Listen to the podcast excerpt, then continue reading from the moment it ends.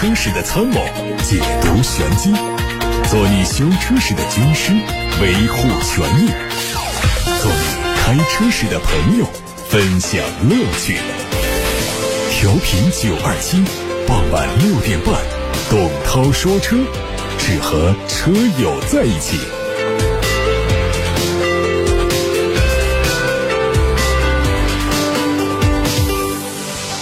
各位好，我是董涛，欢迎听董涛说车节目的直播。大家在收听同时可以提问到直播间，热线八六八六六六六六，还有董涛说车微信公众号可以留言。看新闻，深陷泥潭的威马汽车又遭财务暴雷，多家媒体都报道说，有威马内部员工透露，从十月份开始，威马员工们的工资是按七折来发放，管理层的工资按五折发放，意图在公司困难时期一起度过难关。那么，对于员工内部的曝光呢，威马汽车还没有官方回应。但是从这两年车企的倒闭狂潮来看呢，员工工资打折或者是欠薪，都是一种不好的前兆。不管是燃油车企还是造车新势力，基本上所有欠薪的公司最后的结局都不大好。值得注意的是，此前威马汽车还被爆出创始人十二亿年薪的话题，引发外界强烈关注。尽管不是正常意义上的年薪，上市就能分到十几个亿的分红，似乎也让外界接。受不了！看起来创始人团队的根本目的不是为了造车，而是为了上市分红割韭菜。特斯拉又赶在新能源汽车补贴的末班车上拔出了它的价格屠刀啊！特斯拉官方正式宣布，即日起对中国大陆地区在售的 Model 3、Model Y 的价格进行下调，降价的幅度在一万四到三万七不等。这是特斯拉今年以来幅度最大的一次价格调整，而且是降价。有分析认为，这次调价的根本原因是特斯拉中国大陆近期的订单量下滑严重。即便是当时间来到了传统车市的旺季，特斯拉门店的进店量和订单量都不是太好。因此，为了维持当下的销量规模，特斯拉不得不适应中国汽车市场的特色，降价。而经过这次价格调整之后，特斯拉肯定会迎来订单量暴增的窗口，不需要再担心销量体量的萎缩。丰田汽车日前发布了十一月份的全球生产计划，受半导体等零部件短缺。新冠疫情蔓延以及物流停滞等因素影响，日本本土市场的十四家工厂、二十八条生产线，这当中将会有八家工厂和十一条生产线面临不同程度的停产。受影响的车型包括卡罗拉、RAV4、凯美瑞等。十一月份的总销量也将降到八十万辆，其中日本市场大概有二十五万辆，海外市场有五十五万辆。根据汽车行业数据监测公司 AFS 的最新数据，截止到十月二十三号，因为芯片短缺，今年全球汽车市场累计减产量大约有三百。六十万辆，这家机构还预测说，到今年年底，全球汽车市场累计减产量会攀升到四百二十六万辆。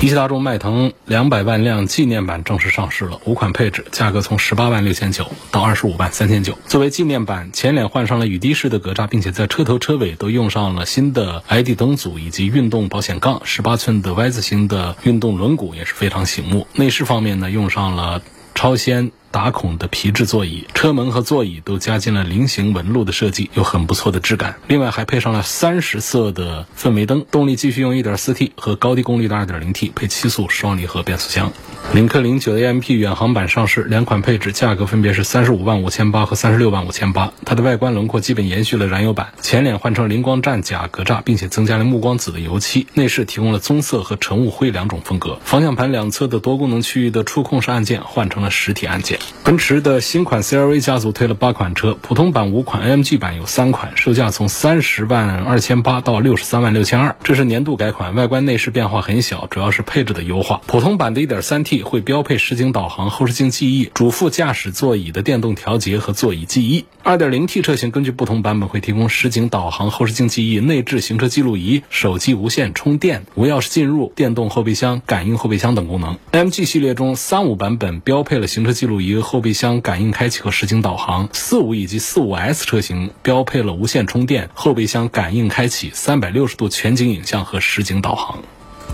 二零二三款的别克威朗 Pro 也迎来上市，四款配置，价格从十二万八千九到十五万九千九。具体来说，入门版被五三二 T 乐意版取代，价格下调了一千块，但是取消了天窗、定速巡航和后视镜的加热。五三三 T 乐享版价格不变，新增了自适应巡航和自动空调。五三三 T 乐趣版配置被取消，威朗 Pro GS 追风版也被取消，新增了 Pro GS 烈风版，价格涨三千，新增自适应巡航、自动空调、后视镜电。电动折叠和倒车影像。威朗 Pro GS 疾风版价格上涨了一千块，新增了自适应巡航和手机无线充电。宝马的全新一代 X2 目前正在海外做测试，最快明年会正式发布，计划在2024年一季度上市开售。国产版也可能在同一年推出。从获得的外观渲染图看到呢，前脸是配上了和全新一代 X1 相同的双声格栅，全新的溜背式的轿跑车身和品牌旗下的 X4、X6 车型高度相似。动力方面，以目前在售的现款 X2 的组合来说，全新一代车型估计会继续用 2.0T 发动机，配八速手自一体以及七速的双离合变速器。网上传出了一组小。鹏汽车全新 SUV 的路试照片，它的内部代号叫 F 三零，未来可能会命名叫 G 五。在今年二季度的财报电话会议上，小鹏汽车的 CEO 何小鹏曾经表示，将在明年上半年发布一款对标特斯拉 Model Y 的中型 SUV。路试车披着厚重的伪装，头灯的样式和 G 九相似，轿跑风格的车身突出运动感，尾部造型比较圆润。有消息说，这一台新车会基于 F 平台打造，车长在四米七左右，和 P 七差不多，并且拥有更加强大的自动驾驶辅助能力。别克的全新纯电动车的测试照片也在网上流传。结合此前别克发布的信息说，这个车可能是别克旗下基于奥特能平台全新开发的第一款电动车，有望在下个月的广州车展上正式亮相。测试车的前脸是全封闭的，大灯组造型比此前亮相的概念车要更加的前卫一些。从车侧面可以看到，它的悬挂比较短，留出了很长的轴距，这也是电动汽车平台带来的优势。那现在开始回答大家的问题，来自八六八六六六六六。第一个问题是徐先生发过来，他说我母亲名下有辆机动车，是否可以转到我的名下？我想他这个转不是指的过户。车辆，他关注的是牌照，是不是？徐先生，你在关注母亲名下的机动车的号牌，你喜欢那个号牌，想转到你的名下来，对不对？这个可以确定的告诉你说是不行，机动车号牌它是不能继承的，因为它不属于个人的一种财产，它是交管部门发的，像一个身份证一样，像人的身份证一样，它是汽车的一个身份证。如果说是出现其他一些情况，这个号牌呢，它是交管部门把它收回去的，它是不能说是在市场上再做流通的。那么我们所印象当中有这样一个号牌。来变更的，实际上指的是什么？就是规定我们自己的旧号牌。满足一定的使用年限需求之后呢，你可以保留下来给你的下一辆车来用，这是可以的。另外呢，就是夫妻之间，夫妻之间也不是适用于这个条件的，夫妻之间也不能直接说把这个号牌像保留一样的不在同一个名字底下，但是可以保留到另外一个人的名下，他还需要通过几个步骤来操作才可以实现，它是可以办到的。就是夫妻之间车辆号牌它没有办法直接互换，但是满足几个条件下是可以最终形成一个互换的这么一个结果的。就第一步呢，就是夫妻一方的车，你要通过信息变更登记的方式来更名给另外一方。就是这个车辆它属于夫妻共同财产嘛，从一个人的名下转移到另一个人的名下，车辆信息发生变更，但是车辆号牌不发生变更，这个叫什么？叫机动车更名。呃，有了这样一个动作之后呢，就有第二步，两个车在同一个人的名下就办理同一人名下号牌互换的业务。这样的话呢，同一人名下、同一注册登记地、同一号牌种类。同样非营运车，然后互换号牌的两个机动车不能存在违法呀、未检呐、未处理呀这样的一些非正常状态。那么这样的话呢，这一年之内机动车号牌是允许互换一次。到最后第三步就是你把原车通过信息变更的方式更名给对方，就完成了夫妻之间车辆号牌的互换。所以这个法律规定呢，除了这个夫妻之间的这么一个神操作可以实现之外，因为它不属于个人财产，它没有继承的这么一个功能，没有这个属性，所以不管是兄弟姐妹。妹啊，还是父母啊，等等，这他们名下的号牌就属于他们个人。它就不能变更到你的名下来。我想这也是很多朋友在关心的一些问题，就是现在机动车号牌的资源呢是越来越少，这 W 都已经出来了，所以想要好的这个车牌照呢，好多人都开始在研究这些政策。属实讲，现在就只能是靠运气，在电脑上能够随机的在有限的挑选范围之内挑到一个稍微顺一点的一个号。你在大街上看到哪个号比较好，你想把这个号占为己有，现在是办不到的。胡先生说：“希望从后期维护成本和油油耗方面对比一下雷克萨斯的 ES 二六零和 ES 三百。问同价位还有其他车型推荐吗？”他说：“不考虑 BBA 的车，那么就是在豪华品牌里面不考虑 BBA，那就是在跟它价位啊。”档次都比较接近的几个品牌当中，像沃尔沃啊、凯迪拉克啊，就这几个品牌当中来挑啊，这是二线豪华品牌的前三强啊。那这挑能挑出像雷克萨斯一样的那种比较节油啊、很舒服的底盘很松垮的这种驾驶感受来的车呢，它很难。你像沃尔沃、凯迪拉克这两个车的驾驶感受跟这个雷克萨斯 ES 是完全不一样。那上去啊，就感觉那个底盘呢，还是开起来要更有信心一些，更安全一些，感觉更扎实一些。雷克萨斯这个呢，就是坐在上面毫无汽车的存在感的那种，像乘坐一样的那种驾驶，所以就是没有其他的比较接近的那种推荐。而且郭先生还提到后期维护成本和油耗方面来对比这两个车。ES 二六零是纯油车，那么三百呢是指的它的混合动力，它的油电混合的这个车。你这两个车的油耗肯定是混合动力的要更加节省一些啊。但是说能够节省多少呢？因为本身丰田的车呢，它的油耗都还控制的不错，所以它这个油电混合上来之后，这个发动机呢也是二点五升，所以它的实测的一些油耗也都得在个五升油左右，就这个油电混合的也在五升油左右，就综合工况之下，那么到二点五升的纯油的二六零上，那也得一个七八个油的这样的一个水平，所以从后期的维护成本和油耗方面来讲的话，肯定是 ES 三百更有优势一些。曹先生说，从空间、整车质量和操控性方面对比一下宝马 X1 的四驱顶配和奔驰 GLB 的220四驱，问主持人你更偏向哪一款？其实我还是得根据大家来做推荐，我的推荐不代表我的倾向，我的倾向我得仔细的好好的想，我这一会儿我还想不起来它怎么符合我的需求，我会偏向谁？我只能根据这个曹先生你提的这个要求，你提的空间、整车质量和操控性方面，我会有偏向性的推荐给你。那是根据你的需求来做的这个偏向，那不能说是能代表我个人的喜好做了一个偏向性的一个推荐。所以这两个当中呢，从空间上讲呢，一般人会认为宝马的叉一的空间要大一些。但其实呢，我要提醒一下，这个叉一的空间大呢，它是通过两个地方的设计做到的。第一个呢，就是它的坐垫。做的比较短，坐垫做的短，它就会显得后排的空间大。大家脑补一下这个画面，坐垫长和坐垫短，我们后排腿部的空间留下来的都不一样。第二个呢，它就是把车头啊、发动机舱啊往前移，就像飞度那样的小车一样的一个设计理念，它也可以让后排的空间把它增大。为什么飞度一个 A 零级的小车就赶上超过了很多 A 级轿车的后排的空间呢？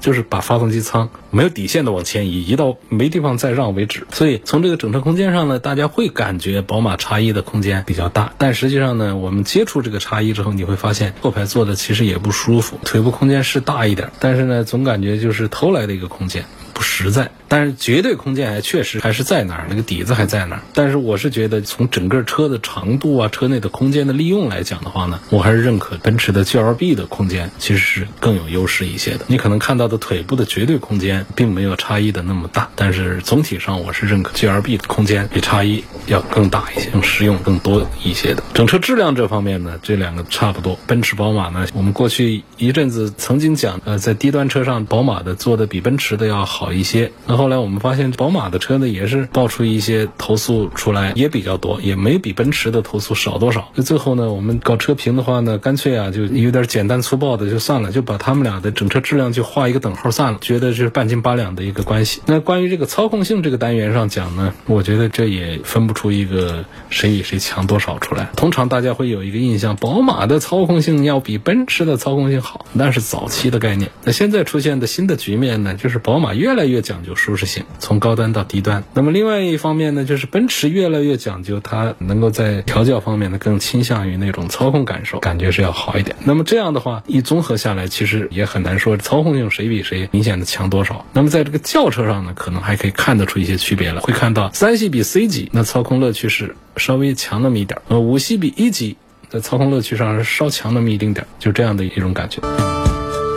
有朋友问说，大家都说的汽车刷街是什么意思？是不是只有豪车才可以刷街？不是这样的，什么车都可以刷街，你愿意刷的话都可以，但是不是太推荐。这个刷街是什么意思呢？就是在不改变发动机啊这样的一些硬件的情况下呢，通过改变汽车的行车电脑，就是 ECU 的参数来提升汽车的动力。它分几个阶段，呢一阶、二阶、三阶，通过不同的程度把这个 ECU 刷起来，刷写参数来提升动力表现。一阶呢，就是略微的。有点提升动力的这么一种做法。那么二阶呢，它就是除了刷软件之外，还得对硬件进行一些适配，包括要对进排气啊、泄压阀呀、悬挂啊这样的做一些适配。那么三阶就更复杂了，要改更多的配件来适配这个改装的程序，因为硬件呢它都要强化，要不然也还跟不上。包括涡轮啊、中冷啊，甚至于活塞啊这些地方连杆呢，他们都得做一些强化升级。那改装之后呢，这样的动力会有明显的。提升，但一般的车呢，我们是不推荐大家去追求这些东西的，除非我们本来买的就是改装潜力比较大的那些偏向性能的一些产品，我们拿来玩玩改一改。而且呢，这适用的人群呢，也是平时喜欢玩车的。我们没有太多的精力，也根本就没有这个兴趣去弄车子的呢。就大家在一开始呢，就是买车的时候，你根据自己对动力的一点需求呢，你可以挑选高功率或者低功率、大排量、小排量怎样的，你先就把这个车给选好买好，因为你后面你根本就没有兴趣。去没有精力，没有时间功夫去调整它，去玩它。你只是听别人说，我买一个低功率的一个版本的二点零 T 的一个某一台车，我通过刷这个 ECU，我让它变成一个高功率的，这不就挺好？其实不是挺好，没有我们想象中那么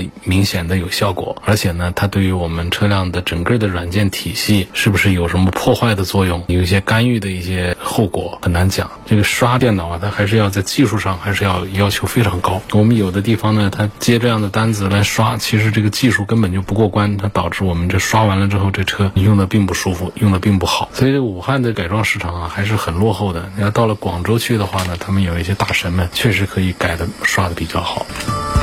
为什么国产品牌的电动车噪音都很大，而特斯拉没有噪音？这是什么技术原因？我请问这朋友是开的感觉，还是你自己站在路上的感觉？平时在对比开的感觉吗？应该不是吧？我经常对比开，我没有这个感觉。电动车的噪音是哪里来的呢？第一个就是车厂，它为了路上行人的安全，它在低速状态下会给这个车匹配上噪音，那是扬声器里面出来的噪音，提醒路上的人的。尤其在倒车的时候更需要这样，你要不然太安静。了低速的时候，这是一个就是匹配的故意放进去的噪音，这个噪音是可以关闭的。那么还有就是我们只要是四个轮子。包括我们自行车在路上跑，它也有噪音，它来自于哪里呢？就是轮胎和地面摩擦的声音，这是一个叫路噪、胎噪。那么还有一个呢，就是汽车这么大的迎风面，它在切割空气的时候，空气的噪音、风噪，来自于一些特别明显转折的一些地方，比方说我们的后视镜这样的地方，更容易产生风噪一些。所以汽车的噪音呢？不管是电动车的噪音还是燃油车的噪音，大概都是这样的。一个就是地面的路面的噪音，第二个就是风噪。呃，环境噪音不说了，外面的这个喇叭声音的噪音那些都不说了，那是环境音。那么还有一样东西是来自于哪里？就是来自于我们动力系统。汽油的、柴油的这些燃油动力的，它当然会有噪音，只是通过隔音装置啊，通过消声装置啊，能够让它声音尽量的低。最安静的是什么？目前。恐怕还是劳斯莱斯他们家做的，发动机本身的运行特别的低噪音，特别的平稳，因为它的消声系统做得好。第二个呢，车厢里头的隔音材料也用的很满，用的很多很好，所以它就可以把发动机的路噪啊、风噪啊，通通把它隔绝的尽可能的少，也不可能做到完全没有啊。那么到电动车上，这个电动汽车它没有那颗发动机，那么它这个电机在运转的时候会不会有噪音呢？是有的，电机运行的时候本身它是有噪音，只是噪音比较低，可能它有的噪音它。的频率会比较高。